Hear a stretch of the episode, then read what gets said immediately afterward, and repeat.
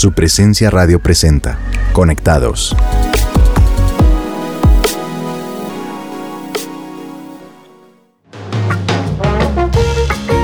Hola, hola, les damos la bienvenida a todos nuestros oyentes en un programa más de Conectados de su presencia radio. Me presento, mi nombre es Lucía Aldana y como siempre me place muchísimo acompañarlos y en el programa del día de hoy me acompaña mi esposo Pedro Payares. Hola, amor. Hola, amor, bienvenida y hola a todos. Es un placer para nosotros poder compartir con ustedes el mensaje que tenemos para hoy con un tema increíble y con algunos jueguitos que también son muy chéveres, ¿no? Así es. Bueno, para comenzar con el tema de hoy, quisiera preguntarte, ¿te gustan los juegos de trivia de cultura general? Me encantan. Yo sé que sí. Solamente no me gustan cuando no me sé las respuestas. De resto, pues, me encantan. Bueno, ¿qué tal si nos hacemos algunas preguntas para ver cómo estamos de conocimiento general? Pero eso sí, debemos ser muy honestos y no buscar las respuestas en Google. Ah, Obviamente el propósito no es avergonzarnos aquí, ni tampoco competir, sino enfocarnos en que quizá lo que sabes tú no lo sé yo y así viceversa. pero el que gane le compra un café al otro. ¿Sí? Bueno, está bien. Está bien. También queremos que nuestros oyentes hagan junto a nosotros este ejercicio. Entonces, empecemos. Bueno, empecemos. Empiezo yo. ¿Sabes cuál es el río más largo del mundo? Ay, carambas. El río más largo del mundo. Eh, ¿No es uno que está por allá en el Medio Oriente? Mm, mm. ¿Tú sabes? Claro, es el río Amazonas. Ah, ok, perdón. Ah, no, no, no, mentiras. No, no es el río Amazonas. Creo que sí. ¿Sí es el río Amazonas? Ah, bueno, por eso digo que es el río Amazonas. Bueno, ¿viste? 1-0. Perfecto. Mm, ay, no, tú sabes esta porque tú estuviste allá. ¿Cuál es el lugar más frío de la Tierra? El lugar más frío de la Tierra es la Antártida, donde se registró la temperatura récord más baja en toda la historia de la humanidad, menos 95 grados centígrados. Dios mío, ¿y uno puede habitar allá? Sí, sí se puede, lo que pasa es que toca tener muchas condiciones de seguridad, toca, mejor dicho, toca eh, eh, cuidar mucho la vestimenta, que, que es un tema de seguridad. Prácticamente son tres capas de ropa eh, de unos materiales específicos para poder estar a la intemperie. Tremendo. Bueno, sigo yo. Entonces, la siguiente pregunta es, ¿dónde se originaron los Juegos Olímpicos? Ah, yo sé, yo sé. En Grecia, en Olimpia. Wow. Continúo yo. A ver si los oyentes también se saben esta. ¿Cuál es el océano más grande? El Océano Pacífico. Ok. ¿Sabes cuántos kilometrajes tiene? No, no, no sé. ah, tampoco. Pero sí sé que es la cuenca, o sea, la cuenca pacífica es la más grande del mundo, la que más eh, línea de costa incluso tiene, ¿no? Ok, perfecto. Bueno, si de pronto ustedes intentaron eh, responder y de pronto no, no lograron atinarle a las respuestas, no se preocupen porque igual tenemos Google, podemos ir a estudiar, podemos ir a averiguar, entonces no pasa nada. Y para efectos de que aquí no hiciéramos trampa, por favor, me van a entregar muy juiciosos una hoja con las respuestas. Yo Bueno, me- mira. Vamos a tomar el tiempo de, de revisarlas y de, y de evaluarlas. No, ¿no? pero aquí yo tengo las respuestas. Mira, el río más largo del mundo, la gente cree que es el Nilo, pero es el Amazonas. Ah, yo le Entonces, dije. punto para ti y menos para mí. El lugar más frío de la Tierra, obviamente la Antártida, donde se originaron los Juegos Olímpicos en Grecia, en una ciudad que se llama Olimpia. Ok. Y el océano más grande es el Océano Pacífico, entonces me ganaste. Ah, bueno. Entonces ahorita me hago acreedor de un café. Bueno, es posible que algunos de nuestros oyentes supieron inmediatamente algunas preguntas o todas, o quizá ninguna. Sin embargo, yo no sé si ustedes sabían que una persona de inteligencia media alcanza un coeficiente de 90 a 110, un coeficiente intelectual, ¿no?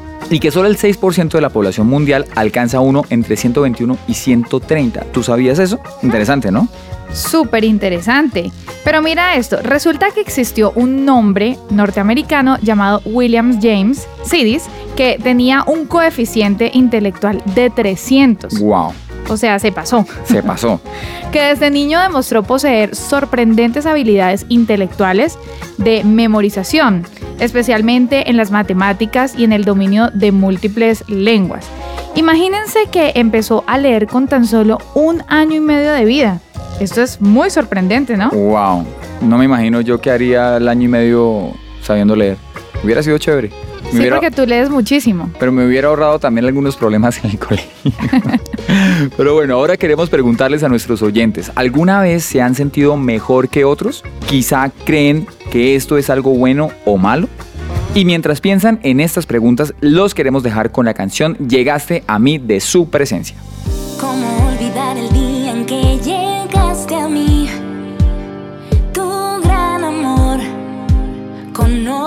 see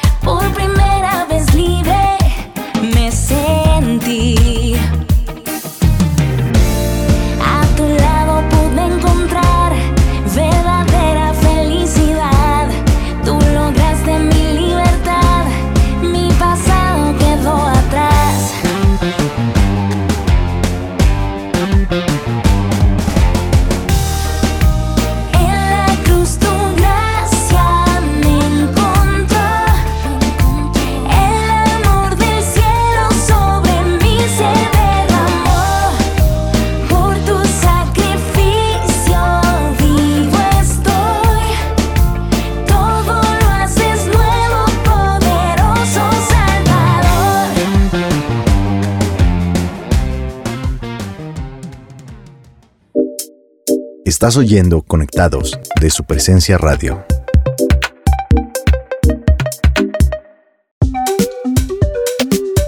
Continuamos con nuestro episodio de Conectados aquí en su presencia radio. Hablábamos un poco de que si es bueno o no sentirnos mejor que otros y queremos introducir un término que es la autojusticia. Esa palabra significa creernos buenos y mm, digamos que creernos superiores en un estándar moral, ¿no? Y debemos tener presente lo siguiente, nuestras obras de justicia, por más buenas que sean, no tienen comparación ante la justicia de Dios. La Biblia compara nuestras acciones buenas con trapos de inmundicia. Pero, ¿qué podemos entender como trapo de inmundicia para dicho contexto? Pues mira, en ese tiempo el trapo de inmundicia era la tela que las mujeres usaban para los días en los que tenían su periodo, su menstruación. Ahora miremos lo que dice en Isaías 64, 6. Estamos todos infectados por el pecado y somos impuros. Cuando mostramos nuestros actos de justicia no son más que trapos sucios. La autojusticia nos da la idea de que somos mejores que otros.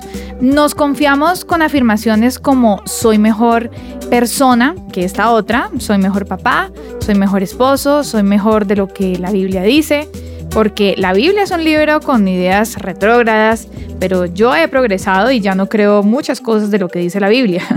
Y se podría decir que hasta soy mejor que Dios. Wow, yo creo que en algún momento todos hemos caído en eso, ¿no? Sobre todo cuando, cuando pensamos que tal vez tenemos que hacer que lo que está escrito en la Biblia, que las verdades de la Biblia necesitan mejorarse un poquito o necesitan de pronto adaptarse a, a la cultura y al medio en el que vivimos el día de hoy. Pero podemos llegar a tener ese tipo de, pensamientos. Sin embargo, es importante reconocer que si no hacemos nada al respecto, se convertirán en fortalezas mentales, creencias, actitudes y confesiones. ¿Qué tal si vemos dos consecuencias que podríamos afrontar en nuestra vida si hacemos de la autojusticia nuestra identidad? En primer lugar, podemos ver que la autojusticia nos lleva a tener una actitud de superioridad. Es el enemigo el que pone esos pensamientos en nuestra mente y si no hacemos algo al respecto, ese pensamiento se convierte en una creencia que nos lleva a tener una actitud de superioridad. En Filipenses 2, del versículo 5 al 8, dice, la actitud de ustedes debe ser como la de Cristo Jesús, quien siendo por naturaleza Dios, no consideró el ser igual a Dios como algo a que aferrarse. Por el contrario, se rebajó voluntariamente tomando la naturaleza de siervo y haciéndose semejante a los seres humanos. Y al manifestarse como hombre, se humilló a sí mismo y se hizo obediente hasta la muerte y muerte de cruz.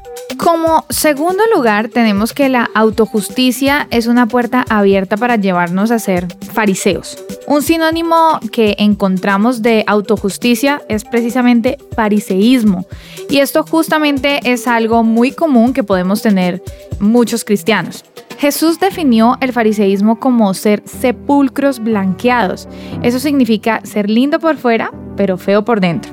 En el diccionario también podemos encontrar que es ser una persona hipócrita que finge una moral, sentimientos o creencias religiosas que en realidad no tiene. Veamos lo que dice en Mateo 23:4. Aplastan a la gente bajo el peso de exigencias religiosas insoportables, pero ellos mismos no están dispuestos a mover ni un dedo para levantarlas. Mejor dicho, una persona que predica pero no aplica. Y la autojusticia nos hace este tipo de personas. Una persona que se cree superior a otros y una persona que tiene una actitud de fariseo.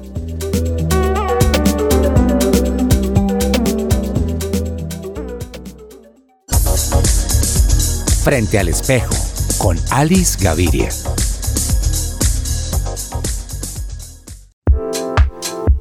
Presentaste la mejor hoja de vida, escogiste muy bien tu atuendo, preparaste posibles respuestas. Te creías la persona más indicada para el cargo porque te sentiste muy bien en la entrevista. O por lo menos eso creías. Hasta que llegó un correo agradeciendo tu tiempo porque habían elegido a otra persona y todas tus esperanzas se vinieron al piso. Hoy hablaremos de los posibles errores que no te habías dado cuenta que cometes a la hora de tener una entrevista de trabajo. Lo primero que tengo que decirte es que no es momento de rendirse. Continúa intentándolo, pero toma atenta nota para evitar posibles errores en futuras entrevistas de trabajo. Primero, revisa muy bien la ortografía de tu hoja de vida. ¿Sabías que en promedio una de cada dos hojas de vida tienen faltas de ortografía? Segundo, das vueltas y te enredas a la hora de hablar de tus puntos débiles. La mayoría de las personas responden, soy demasiado perfeccionista. Y esa respuesta es tan trillada que ya ningún entrevistador la quiere escuchar. Así que es mejor que pienses en otra debilidad que puedas compartir. Mi tip es que asocies tus puntos más débiles a los más fuertes. Algo como soy muy analítica y a veces me demoro mucho en los detalles. Otra puede ser que le tienes miedo a hablar en público pero estás recibiendo clases y vas mejorando. Tercero, te comportas de manera muy mecánica y hablas como si estuvieras leyendo un guion.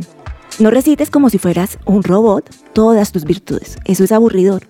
Mejor llega a la entrevista con tres ideas claras que definan quién eres y por qué eres el mejor. Sé natural. Cuenta tus experiencias, ponle emoción a lo que dices y traslada lo mejor de tu vida personal a lo laboral. Un ejemplo podría ser que te gusta correr maratones y la razón es porque eres una persona muy persistente, que te gustan los retos y te preparas muy bien. Cuarto, en plena entrevista comienzas a hablar mal de tu anterior trabajo.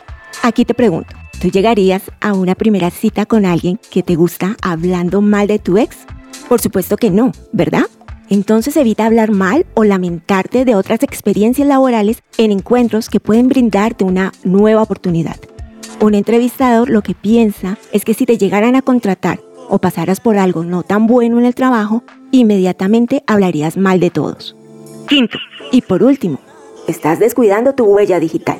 ¿Sabías que muchas empresas revisan tus redes sociales antes de contratarte? Esas fotos en paños menores o tus peleas, discusiones con otras personas en redes no son nada favorables. La solución no es aumentar tu privacidad, porque algo que sí transmite confianza a un reclutador es un perfil abierto que muestre que eres la misma persona en el trabajo o en tu casa. Analiza cada uno de los anteriores cinco puntos, trabájalos y continúa intentándolo. Recuerda que todo cambio inicia frente al espejo.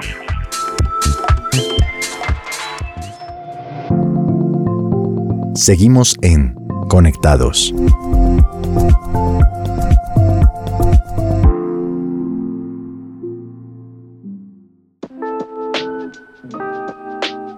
Ya estamos por terminar el episodio del día de hoy en Conectados aquí en su presencia radio y queremos que reflexionemos en que Dios sí quiere que nos veamos como lo que somos en Cristo, justos. Pero hay una diferencia entre ser justificados o declarados justos y realmente serlo. Así es. De igual forma, Dios sí quiere que nuestras obras de justicia sean excelentes, pero sin caer en la autojusticia que nos lleva a tener una actitud desagradable. Es importante entender que no debemos creernos mejores que otros, pero debemos ser conscientes de que podemos caer en la trampa de hacer más énfasis en las obras que hagamos que en la gracia inmerecida que hemos recibido. Es muy fácil enfocarnos en las acciones de uno o de otro. Es muy fácil compararnos y sentirnos superiores, pero no podemos ceder ante esa tentación. Debemos enfocarnos en que la salvación es por gracia y no por obras, y que debemos ser humildes como lo fue Jesús cuando estuvo en la tierra. Así es. Para el momento de orar por este tema, podemos tener en cuenta los siguientes puntos. Primero, vamos a reconocer que somos personas que vivimos por autojusticia y vamos a pedirle perdón a Dios por eso. Segundo, vamos a renunciar a pensamientos de superioridad que el enemigo ha logrado meter en nuestra mente. Tercero, vamos a renunciar y a sacar de nuestra vida la actitud de fariseísmo. Vamos a predicar, pero también a aplicar. Y esto lo logramos con la ayuda del Espíritu Santo. Y por último, vamos a dar gracias por esa gracia inmerecida que encontramos en Jesús. Vamos a orar. Señor, te damos gracias por esta reflexión, por este tema que nos compartes el día de hoy y porque tú quieres traernos a una reflexión importante sobre nuestras acciones, sobre nuestros pensamientos sobre lo que confesamos con nuestra boca, sobre lo que creemos. Y te pedimos que nos ayudes a reconocer esos patrones que hemos adoptado en nuestra mente, que tal vez hemos adoptado en nuestro comportamiento, en nuestras actitudes, y que nos llevan a ser personas que nos creemos mejor que otras. Te pedimos, Señor, que nos ayudes a reconocer esas palabras, esas actitudes, esos pensamientos, y esos comportamientos para traerlos delante de ti y pedirte perdón por eso, porque no es así como tú quieres que nosotros vivamos. Te pedimos, Señor, que nos ayudes a reconocer esto que está dentro de nosotros y que nos lleva a la autojusticia. Hoy, Señor, recordamos que fuiste tú el que nos perdonó, que fuiste tú el que nos sacó del lodo cenagoso de la desesperación y que nos trasladó al reino de tu luz admirable. Te pedimos, Señor, que por favor nos perdones por cualquier palabra, cualquier actitud que nosotros hayamos tenido de superioridad. Te pedimos que nos perdones por toda palabra, por toda mirada prejuiciosa, por todo dedo señalador. Te pedimos que nos perdones, Señor, por todos esos momentos donde hemos visto a personas que conocemos caer, fallar o pecar y que hemos estado ahí listos y dispuestos para juzgarlos, para señalarlos. Perdónanos por cada palabra de juicio que hemos soltado ante personas que han caído, porque es lo último que necesitan. Y te pedimos que nos ayudes, Señor, a, a tener conciencia de esto. Renunciamos, Señor, a todo pensamiento de superioridad, a toda mentira que el enemigo logró meter en nuestra mente, haciéndonos creer que somos mejores, que somos justos, que estamos sentados en un pedestal de moral y que somos mejor que otras personas. Ayúdanos, Señor. Ayúdanos porque queremos queremos tener la verdadera medida de identidad que tenemos, que somos perdonados y que somos justos porque fuimos declarados justos por esa obra perfecta y completa de Jesús en la cruz.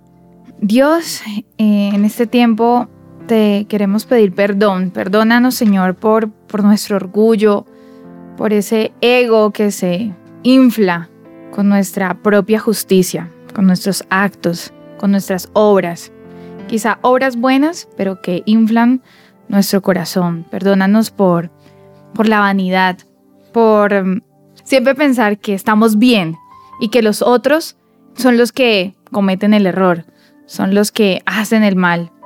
Perdónanos, Señor, por ese fariseísmo, por estar lindos por fuera, pero muertos por dentro, por ser hipócritas, mentirosos, por señalar a los otros y no mirar la viga que tenemos en nuestro ojo. Perdónanos, Señor, por predicar y no aplicar, por incluso argumentar en contra de otros, juzgar y condenar a los otros sin ver lo que nosotros mismos hemos hecho, Señor. Te pedimos tu ayuda a través del Espíritu Santo para poder tener el dominio, Señor, de, de nuestra voluntad, de nuestros pensamientos, de nuestras emociones, de todo lo que hacemos. Guíanos, Señor, a tener un espíritu humilde, un corazón enseñable y quita de nosotros la dureza del corazón, quita de nosotros esa actitud mentirosa y farisea ante los otros. Señor, tú conoces nuestro corazón y tú eres el único que puedes venir a limpiarnos, a transformarlo, a llenarlo, a inundarlo. Te damos gracias, Señor, por esa gracia inmerecida que encontramos en la obra preciosa que hizo Jesús y saber que no merecemos nada, Señor, que todo lo que tenemos es gracias a ti. Te damos gracias, Señor, por este tiempo y por lo que tú estás haciendo en nuestros corazones y por lo que harás, Señor. Y sabemos, Padre, que todo dádiva, que toda dádiva buena viene del cielo, Señor. Y si somos algo bueno y si hacemos algo bueno, Señor, es para ti, para tu gloria, para tu honra, para mostrarte a ti, a los demás, Señor. Ayúdanos a tener un corazón manso, un corazón humilde y fiel a ti, Señor. Te damos gracias por este tiempo y hemos orado a ti en el nombre de Jesús. Amén.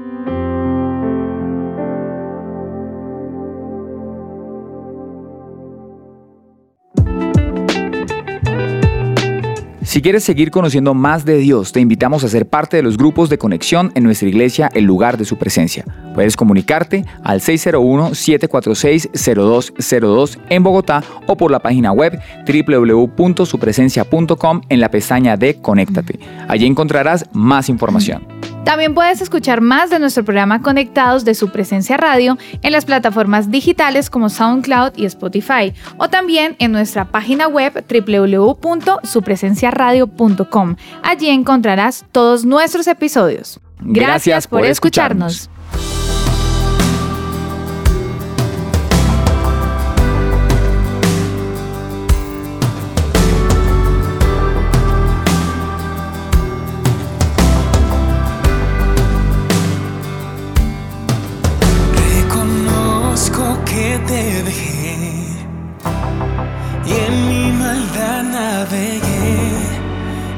Las aguas del juicio me ahogaba, desorientado sin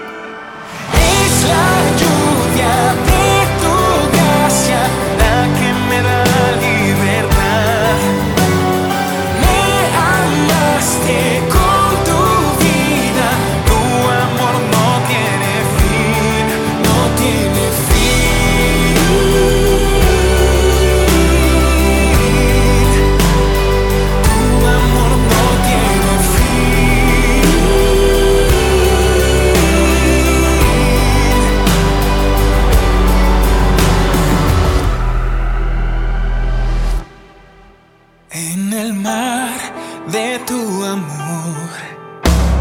culpa desapareció. A tus ríos de gracia me entrego. Vuelvo al calor de tu inagotable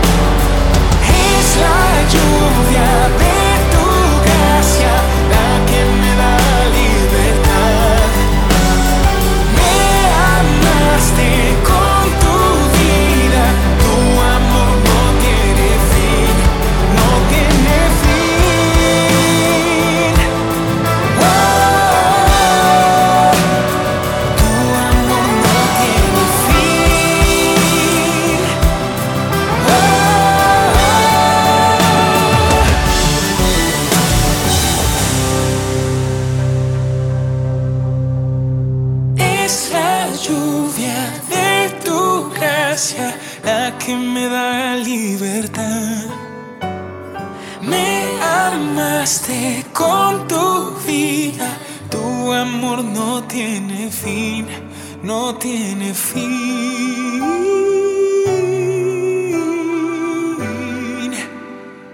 Tu amor no tiene fin.